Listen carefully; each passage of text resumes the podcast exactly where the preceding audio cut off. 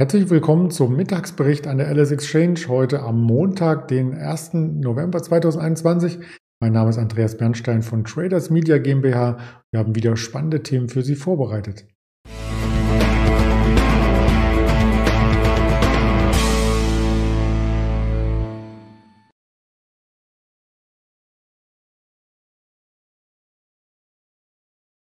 Wir blicken auf den DAX, der einen sehr starken Monatsstart bisher absolviert hat und auf einzelne Quartalszahlen, wie zum Beispiel von Ryanair und von Starbucks. Das Ganze möchte ich nicht alleine hier präsentieren, sondern mit dem Stefan zusammen aus dem Handel in Düsseldorf, den ich recht herzlich hier begrüße.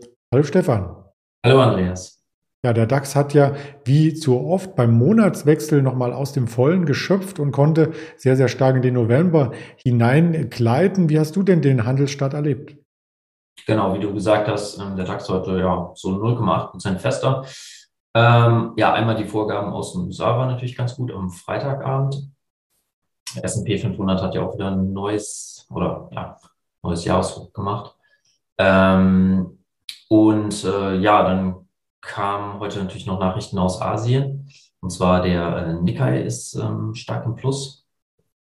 Und äh, da gab es ja eine Wahl und ähm, ja, Regierungspartei der Liberaldemokraten blieb ähm, ja trotz des Dämpfers an der Macht und das sorgte da für Erleichterung.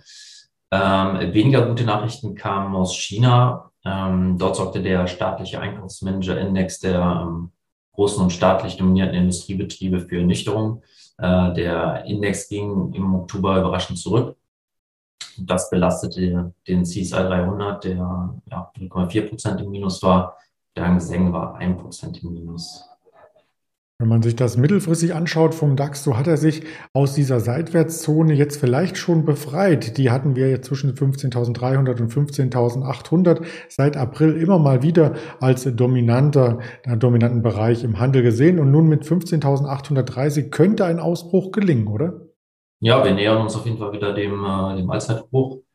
Und ähm, ja, die Korrektur die wir auch die ja, in den letzten Wochen gesehen hatten, scheint jetzt erstmal wieder vorüber zu sein. Ja, das ist wirklich spannend und vor allem auch für Trader spannend, weil die Volatilität wieder ein bisschen anzieht und die ganze Dynamik aus den USA kommt. Du hast schon eingangs gesagt, der S&P 500 mit einem Rekordhoch aus der letzten Handelswoche gegangen. Der Nasdaq stand dem im Nichts nach. Genau, ähm, trotz der, ja, der Zahlen, die teilweise nicht so gut angekommen sind, ähm, ja, sieht auch der Nasdaq wieder ganz gut aus. Das haben wir hier im Chartbild für all diejenigen, die den Podcast hören. 15.580, ein, nein, 850, so rum. Und damit auf demselben Level wie der DAX. Da muss man wirklich genau aufpassen, beim Indexstand den Index auch mit zu benennen, dass man hier nicht durcheinander kommt. Und ich habe schon angedeutet, Volatilität zieht an und einige Quartalszahlen standen im Fokus. Da kam aus den USA eine Starbucks daher. Wie schauten denn da die Zahlen aus? Genau, ähm, Starbucks ist ja die äh, größte Kaffeekette Prinzipiell florieren die Geschäfte, nicht aber im wichtigsten ähm, Auslandsmarkt China. Ähm, in den drei Monaten bis Ende September steigerte das Unternehmen den Umsatz im Jahresvergleich um 31 Prozent auf 8,1 Milliarden Dollar. Ähm, der Betriebsgewinn stieg um 165 Prozent auf 1,5 Milliarden Dollar.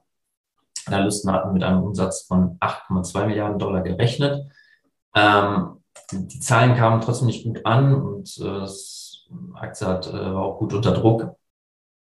Und zwar, ähm, äh, ja, rund um den Globus kann Starbucks zwar von der Erholung ähm, der Pandemie profitieren, aber eine neue Welle in China, äh, die halt dort wiederum für Lockdowns sorgt, ähm, belastet halt das Ergebnis. Es führte ähm, bei Starbucks halt, China ist der größte Wachstumsmarkt, zu einem Rückgang des flächenbereinigten Absatzes um sieben Prozent. Und ja, das hat wohl dann dafür gesorgt, dass die Aktie unter Druck kam. Wenn man sich das von Analystenseite her anschaut, und auch dazu haben wir eine Folie vorbereitet, so sind sie mehrheitlich positiv gestimmt. Also 14 Analysten, die wir gescreent hatten, waren auf Kaufen, 5 auf Aufstocken und nur 16 auf Halten. Ob die zu positiv sind oder nicht, das wird man nur vermuten dürfen. Ja, muss man mal schauen jetzt, wie es in der Zukunft weitergeht. Ja, eine andere Branche ist auch die Flugbranche. Die leidet ja auch so ein Stück weit nicht nur unter der Pandemie vom letzten Jahr noch an den Nachwirkungen, sondern auch unter den hohen Energiepreisen. Denn Kerosin ist natürlich auch teuer geworden, so wie Erdöl, Öl, äh, Erdgas und so weiter. Ja, da hat Ryanair heute Zahlen vorgelegt und die haben positiv überrascht. Ähm, ja, erstmals äh, seit dem Start der Corona-Pandemie hat ähm, der Billigflieger Ryanair wieder einen Quartalsgewinn eingefahren. Ähm, nach einem Verlust von 225,5 Milliarden, äh, Millionen Euro im Vergleichszeitraum stand nun für die Monate Juli bis September ein Gewinn von 225 Millionen Euro. Ähm, ja, in den vergangenen Wochen hatten Kunden wohl verstärkt Tickets gebucht. Das Management rechnet damit, dass diese Dynamik auch bis Ostern und Sommer kommenden Jahres anhält.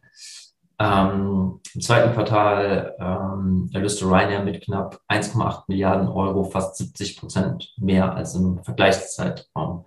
Allerdings ähm, distanzierte sich ähm, Ryanair-Chef O'Leary von seiner bisherigen Prognose eines kleinen Jahresverlustes oder bestenfalls eines Ergebnisses nahe der Nulllinie. Ähm, mittlerweile soll der Verlust des laufenden Geschäftsjahres bis Ende März ähm, 2022 zwischen 100 und 200 Millionen Euro liegen was wohl vor allen Dingen von der Preisentwicklung im Winter abhängt. Ähm, gegebenenfalls will das Management die Ticketverkäufe selbst ankurbeln, indem die Preise gesenkt werden.